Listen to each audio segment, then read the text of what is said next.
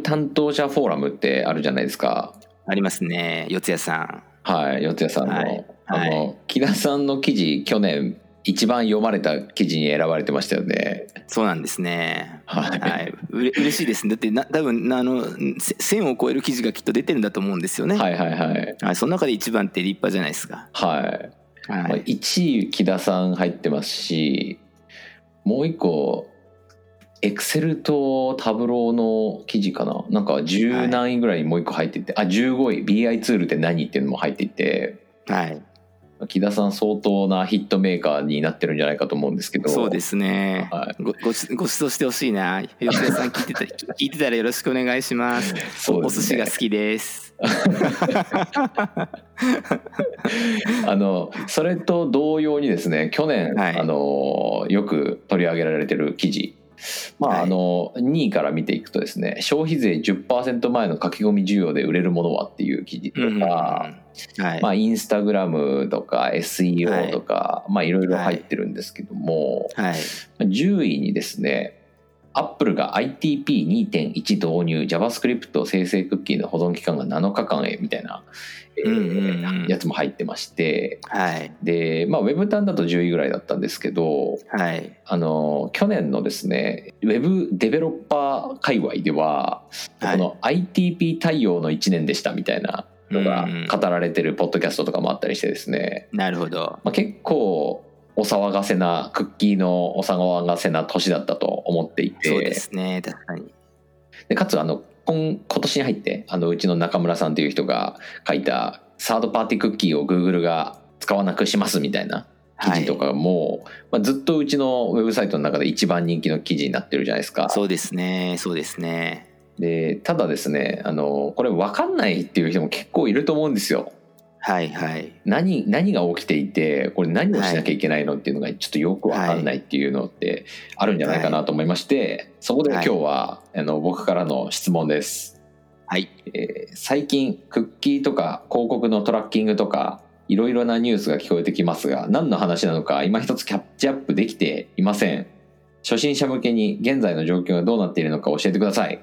はいっ。ていうのをですねあの僕が初心者の人に聞かれた時に答えるのにこう窮しちゃうので、はい。あの木田さんの回答をお聞きしたいなと思いまして、はい。今日はクッキーの話をお聞きできればと思ってます。そうですね。はい。じゃあ、クッキーの話をいたしましょう。はいまあこの話、まあ、あの、えっと、えーデータの話なので、クッキーと、まあ、どういうところがデータと、データ、データ取りに対して、クッキーがどう紐づくのかっていうところをお話ししたいと思うんですね。まあ、クッキーは技術的にどうどうなんだって話は、多分そのはい技術者からした目目線であると思うんですけど、クッキーがそのデータをあの収集するっていうところにどういうふうな意義を果たしているのかっていうところをですね、もうちょっとお話しできればなと思います。はいでそうするとなんで解析目線とかデータ収集目線での、まあ、クッキーってどういう位置づけなんだっけみたいなことですね。はいはいまずクッキーなんですけど、あのえっとブラウザに記録されるんですよね。多分これが多分分かりやすくていろんなところで出出てるんですけど、はいまあ、ユーザーを識別するんだと。つまり、えっと、今あのこのポッドキャスト聞いていただいている皆さんもあのインターネットのサービスとかウェブサイトからしたらユーザーじゃないですか。はいで、えっと、ブラウザを使って今の話だとウェブ端を見に行ったりします。ブラウザを使ってプリンシプルを見に行ったりしています。でいいですよね。はいであのその時にあの GA なんかだと何ユーザー来たかって分かるようになってるんですよね。はいはいはいあのいあのえー2020年8月のユーザー数は何人って分かるんですけど、うんこれちょっと考えてみるとですね難しくてですねユーザー数ってどうやって数えるのかなってちょっと頭の体操してみるといいんじゃないかと思うんですよね。はいつつまりここには似田貝さんって人がいてここには木田さんって人がいて当然のことながら違うブラウザ使ってるでそれがちゃんと2人っていうふうに数えな数えられなきゃおかしいわけですよね。うん1人って数えても3人って数えてもおかしいのでで解析上はその仕組みだって思うのが一番いいんじゃないかと思うんですね。うんなので、えっと、ユーザー数をカウントする元となってるんだよと。ということは、似田貝さんの使ったブラウザのと私の使ったブラウザを識別すする必要があるよねと。識別できたらいいよねと。はい。で識別すればああこれって何の誰べのか分かんないんだけど123っていう名前を付けたブラウザが今日来たねと。うん。であ今日124も来たねと。でそれ以上ずっと見たんだけど122もなければ125もないって言ってあ123と124しかないやって言ったらうん。分かりますよね。あうん。このサイトのユーザー数2人なんだって分かりますと。なるほど、ね。はい、でそのように、まあ、ユーザーつまりまあニアリーイコールウェブ解析の世界ではニアリーイコールブラウザを識別するのがクッキーなんです。なるほど。はいですね。まあ、そう思うのが多分一番分かりやすくてですね。なんうん。でそうすると多分このポッドキャストをお聞きの皆さんっていうのは GA Google アナリティクスは大体使ってらっしゃると思うのであそうかと。難しく考える必要ないんだと。確かにそうだよねって木田さん言うみたいに123のブラウザが来た124のブラウザが来た。っていう時にあ2ユーザーってカウントするためのものなのかっていうのが出発点なんですね。うん。はい、でそれが分かってると同じブラウザーが1日に朝10時にも来て、えー、とゆ夕方の5時にも来ましたって言ったら、うんあ1ユーザーが2セッションもたらしてくれたのかみたいなことが分かります。うんよね、でそうすると今度、えっと、セッションパーユーザーっていう指標がきっと取れるんだろうなみたいなことがだんだん分かってきますよね。だそんな形であのこのウェブ解析とクッキーっていうのは、まあ、ブラウザを識別するっていう視視点からものすごく深くか関わっているんです。うんでちょっとだけジャンプするとですねはいあの、えっと、マルチチャンネルレポートっていうのが GA の中にあるんですけれどもこれって結構出た時には革命的なもので、えっと、オーガニックで訪問したユーザーがその時コンバージョンしなくって次ダイレクトトラフィックこれでもコンバージョンしなくって3回目のトラフィックこれメールマガジンであの入ってきた時にコンバージョンしたっていう一人のユーザーが行ったんですよってことを、あそうかとオーガニックダイレクトメルマガっていうパターンでコンバージョンするんだなって分かるわけじゃないですか。ではいこれも私っていう人123っていう値が変わらないからそれができたんですよね。うん。あ123の人って8月1日にオーガニックで来たわ。123の人8月2日にダイレクトで来たわ。うん。123の人その1日後8月3日にメルマガできてコンバージョンしたわ。あだからこの人のコンバージョンパターンってオーガニックダイレクトメルマガってことなんだなってわかるじゃないですか。はい。あ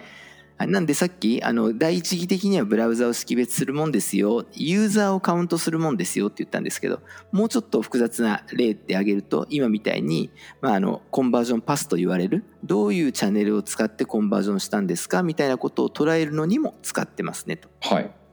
なんでそこが非常にまあ重要なんですよね。なんであの、うんそそういう理解をしていただければと思います。はいなので当たり前なんですけどあのクッキーってブラウザーのちょっとした操作でユーザー側で消すことができるんですよね。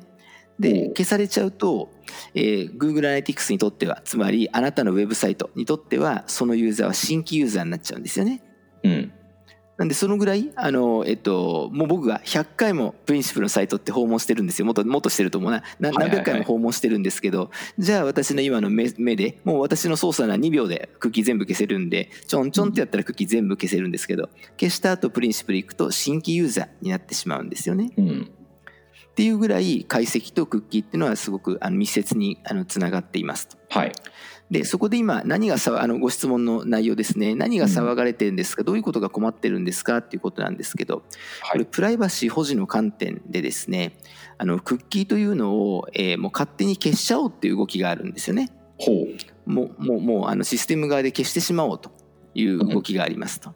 で消されちゃうと、えっとまあ、解析屋さん目線だけでいくとですね、まあ、すごくあのこ困っちゃうんですよということなんですよね。さうんさっき言ったみたいにユーザー数ってカウントしようと思ったら、えーお私木田さんって人がですねある日行ったら123だったんだけど、えー、と10日後に行ってみたら今度123が勝手に消されちゃってて789っていう番号になっちゃったとしますよね。はいはいはい。そしたらあこれって123のユーザー来なくって789っていう新規ユーザーが来たんだみたいなことになっちゃいます。本当はうん。1人のユーザーの2回目の訪問だったのが新規の訪問になっちゃったりするわけですよね、うんでそこがやっぱりあのこ困っている騒いでいるっていうことがあの大きく言うとですねクッキーがプライバシーの観点から、えっと、勝手に消されちゃうんだっていうのが、まあ、大きく言うと一番大きく言うと、えっと、問題になっているっていうことなんです。なるほど。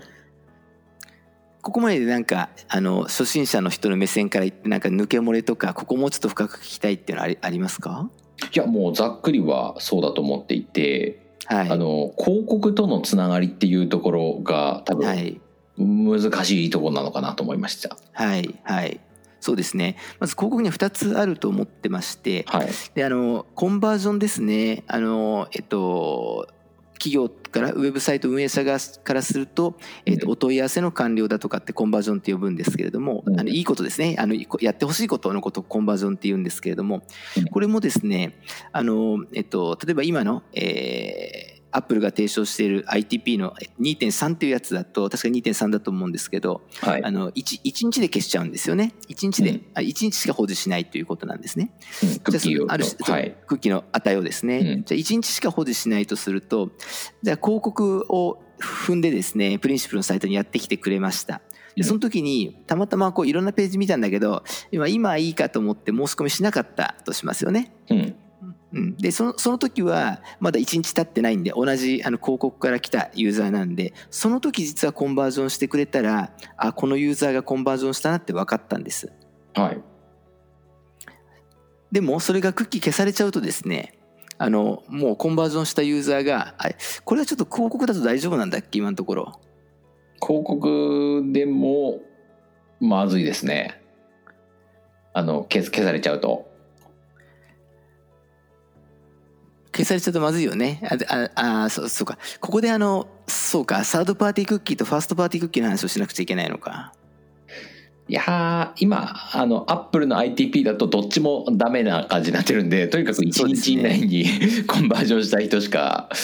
あの捉えられないですよね。そうなんですよね、うん。うんでそうするとまあ広告の効果測定ができないっていう話とあとはまあうんリマーケティングですよね。あのえっとね。一回ウェブサイトに来てくれてそこでコンバージョンしなかったユーザーに後からもう一回再訪問を促してコンバージョンしてもらうと思った時に、あはい。のクッキーが消されちゃうと,、うん。えっともうお追えないんですよね。完全に追えないので。あのえーまあ、世の中でも株価が上がったり下がったりしてると思うんですけれどもそのサードパーティークッキーというそのえー今見ているウェブサイト以外のところにあのアドサーバーみたいなのがあってでこれその人たちがえーウェブサイトをネットサーフィンしてる時にそのクッキーの値をよすがに、この人ってプリンシプルのサイトに来たことある人だよ3日前に来た人がことがある履歴持ってるクッキーだよっていうのを対象にあの、広告を出そうとするとそれができなくなってしまうということで、もう DMP 使わなくていいんじゃないか価値がなくなってしまうんじゃないかっていうことが言われていたりですね。うんでもしくはマーケターからするとコンバージョンを獲得する一つの強力な手段っていうのがなくなっちゃうんじゃないかっていうふうに言われているっていうのが、うん。あの広告関連でクッキーが消されちゃうことによって広告の成果がいあの1日以上経っちゃうと成果が紐付けられない。それから、えっとえーその時コンバージョンしなかった人に後日コンバージョンしてもらおうと思ってリマーケティングしようと思うと、そこで、えーリマーケができなくなっちゃうというのがまあ問題なのかなと思いますね。うんうんうん。なんかこのなんて言うんでしょう。この広告のクッキーとかっていうのを、えー気にしなきゃいけない人とかって、はい。まあ、例えばあの広告を打つ側広告主からすると、そのクッキーが消えちゃうみたいなところがインパクトになってくると思うんですけど、はい。それって広告経由でコンバージョンしたかどうかがわからないっていうことになるまあ言ってみればだけっていうことで でそれだと、なんて言うんでしょう、まあ、結局コンバージョン自体はあの広告によって発生するから、まあ、いいのかなみたいな部分もあったりすると思うんですけど、はい。そこでどう思われますか、あの基本的には僕はその考えにまあ近くってですね、うん。あの結局あのこうなんですね。私が思ってるのは自分の会社だけにそれが適用されたら嫌じゃないですか。はいはいはい。あのプリンシプルだけとか、うん。あのえっと、お客様 X だけあの ITP が適用されちゃって広告とコンバージョンの紐付けができないんだよって言われたらそれはその,、あの X 社にとってものすごく不利になるじゃないですか。うん。でもこれってあの何言ってるのかというと GA であの検索クエリが取れなくなった。それまで検索ワードっていうのを見れてたのに、うん。見見えなくなっちゃった時も大騒ぎになったんですけどうん。でもそれってうちだけじゃないプリンシプルだけでもないし他の、えっと、こういった解析ベンダーもみんな見えなくなっちゃったしなんなら世界中でそうなってるわけなので、もうある種もうよ予見なんですねそのルールの中で戦いなさいっていうことでしかないと思うんですよね。なるほど。でそうすると例えばクリック数あの、えっと、広告のクリック数とかインプレッション数とコンバージョン数の相関分析をしてあ、うんこのぐらいの広告をしてこのぐらいのクリックが押されると、えっと、このぐらいのコンバージョンが、まあ、例えば、えっと、1週間以内に、えーあの R2 乗値、えー0.6のえー関係性で起きてるんだみたいなことだって全然構わないと思うので。うんあの、えっと、自分の会社だけに起きてるっていうことあの起きてんじゃなくてあのせ世界がそう変わってきてるんだっていうことを考えるとうん。ああまりそこであのなんだか今あの C ネーム使ったり抜け道をあの、えー模索するフィンガープリントを使ってクッキーに変わるトラッキングをやりましょうってこう地道を上げてるあのひ人たちもいらっしゃると思うんですけどもちろん商売でやってるからあそれはそれであのもしかしたらあの正しい生き残り方なのかもしれませんけど、うん。私的にはもうプライバシーっていうやっぱり一番のその人類の幸福から考えてそこまで終わりたくないよねっていうのが主流になってるんであればマーケティングっていうのはその考えよりは下に位置するもんだと思うので。その中でややあの戦っていくしかないんじゃないかで今みたいみたいにあの相関分析みたいなそういったまあ統計を使ったような手法だってあるわけなので、うん。その中でベストトライしていけばいいんじゃないかなって、うん。あの私は思思ってますと私はなるほどあのさ幸いにもあの、えーパブリック DMP ベンダーじゃないのでそんな悠長なこと言ってるのかもしれませんけどうね。んなるほど。まあ、例えば自社でえー集客するのに広告を持ってあ広告を使ってる人はかはいコンバージョン数が分かんなくなっちゃうっていうインパクトがまあ出てくるんだけども、まあ、そこについてはもう予見であるともうしょうがない。ですね。はい、しょうがない。うんじゃあ例えばこうパブリッシャーというか、えー記事サイトを運営してますとか、はい、えーそういったところにはどういった影響があるないみたいなところでどうなんでしょう？記事サイトも困りますね。えっと、うんアドセンス側ですよね。ああなるほど。うん、あのまあ多分そのあるサイトに来た人が、えーどれぐらい、えー記事見てくれてるのかみたいなところはまあそんなにあの指標として、まあ、ユーザー数が新規が増えちゃうみたいなところはあると思うんですけど、うんうん。まあ、そこはしょうがないというところなんですが、実際のところそのメディアを運営する人たちの収益を上げる方法の一つとして、うん。アドセンスみたいな広告、まあなんていうんですっけ？RTB っていうんですか、えーはい。リアルタイムビッティング的な、はい。えー広告の出稿枠を提供しているっていうところでは、まあちょっとしたインパクトがあるかもって感じですね。そうですね。し収益力低下になるような気がしますよね。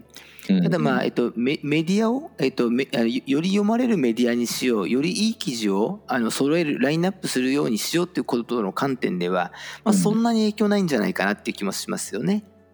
なるほど。結局まああのえっとうん ペページの、えっと、スクロール率だとか読量率だとか、そのページのページビューだとかっていうあとか、まああのえっと、ユーザーどうか分かんないけれどもあの、えっと、受けたセッション数とかでそういったものは分かっていくと思うので、結局もうあのこここうだと思ってるんですね。あもうもう一方もう Google さん賢くなっちゃって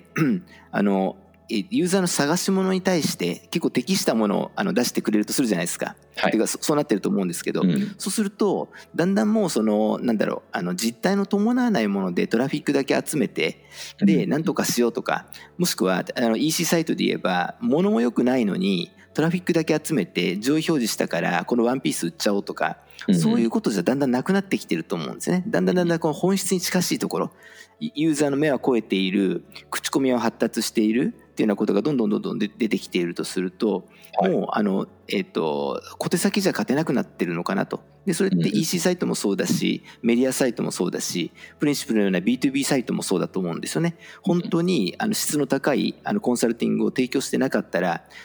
ななんとかで検索じゃ GIQ っていうあのクエリで検索1位ですよってやったって別にそれビジネスにつながんないんじゃないかと思うんですよね。なるほどなるほど。うん、なんで僕はねどっちかっていうとこのこ、まあ、皆さんあのすごくクッキーで騒いでいるさなかこれからは CRM の時代だとすごく思ってましてうんなんで、えっと、Google がうまくいってもある種あの、えっと、もう理想郷ユーザーの探し物のバッチリあの適したサイトにえ少なくとも誘導してくれるんだったらあとはビジネスを鍛えていくもしくは会社としてお客さんと接する力がすごく高くてあの気持ちよくさせてくれるっていう力がビジネスを伸ばすんだろうなと思って。うん。これまでねずっと Google が牛耳ってきたからサイトってトラフィックを増やす方向にすごくあの頑張ってきたんですよね。なるほどい。いいいことだと思うんですけどそれがまあちょ今回のだだんだんちょっと、えっと、さちってきてるのかなっていう感じユーザー数もこれから劇的に増えない日本なんかではそしてやっぱり既存のお客様に、まあ、1回買ってくれたお客様に2回目買ってもらう1万円買ってもらったお客様にもう5000円買ってもらうっていうことをやっぱコミュニケーションしながらビジネス伸ばしていく時代なのかなってなるほどなるほどしますね。うんまあ、もうマーケティング技術は大体枯れてきていてもうこれ以上高度化する必要はないと。うん、そそれにも近いですね。うんはい、あとそこ特に若い人がもう Google の検索結果に従わずにむしろそのレビューサイトとか、えっと、友達がいいよって言ってるものを買うみたいな流れもあるわけじゃないですか。うんそうですねでそれって結局良いものが売れていくってことだと思うんですね僕たち個人で買ったもの友達に嘘ついてあ良くもなかったもの良かったよ良かったよなんて言わないじゃないですか。うんそうするとあ僕ねあ二田貝君が推奨するガジェットならあ買おうかなと思うわけですよ実際。はいはいはいはいですよね。で、それすごい強力で、どんな広告見ようが何しようが、いや、そうじゃなくて、似た外君が、僕あれあれ買ったんですけど、すごくいいんですよ、これこれこういう理由でって言った方が、あ、買おうかなと思うわけですよね。なるほどで、今、コミュニケーションコストが低下するって、そういうこと言ってんじゃないのかなと思うんですよね。コミュニケーションコストが低下するんですか？うん、まあ、あの、あれですね、この IT、I- IT、あの、まあ、ICT、まあインターネットコミュニケーションっていうのは、む昔はその、えっと、か紙で新聞を届けなきゃいけなかった、紙でカタログ届けなきゃいけなかった、このはい商品がの評判なんて、結局一切分かんなかったわけですよね。うんうんうん、でそれがもうちょっとググればちょっとハッシュタグ入れてあのツイッター検索すればうんなるほど。もうすぐに出てくる。企業の名前もプリンシプル評判って入れればなんか出てくるんですよバーって、うん。ですごい発信者も増えてるし、うんとと取りにその情報を取りにコストも減ってるじゃないですか。はい。だからその IT がコミュニケーションコストをぐっと下げてで、うん。本物があらわになってる。なんかあれですねこうえっとなんかこれまでうあの海に浸かっていた遺跡がなんかで海の水がスーッと引いてったら形をニョキニョキ表したみたいな。今今俺のイメ頭の中のイメージはそんなことがすごくあるあるんですよね。そうするとやっぱり本物であることに磨きをかける。企業としてのお客様対応力に磨きをかける。でだからこそ今あのデジトラデジトラって言われてきたのは実はあのコロナのせいばっかりでもなくてですねうん。そういったそのコミュニケーションコストが低下して口コミなんかが発達してきて真のもの真に価値のあるものが浮き彫りになってきたのでお客様にこの商品このサービスうちの会社の真の価値を伝える必要が出てきたっていう文脈に私としてはすごく合致してるんですよね。なるほど。もちろんあの広告分野集客分野のデジタルトランスフォーメーションもあってもいいんですけれども、うん。でそそれも僕からするとあの、えっと、講談の、えっと、本当にいいサービスいい商品を提供しているからこそあの、えっと、な初めて意味するものになってくるんじゃないのかなっていう気がしますね。なるほど。うん、いや結構語っちゃいましたが20分ぐらいいっちゃったんで一旦この辺で、そうですね。まあ、はい。吉野に吉野に編集しておいてください。そうですね。はい。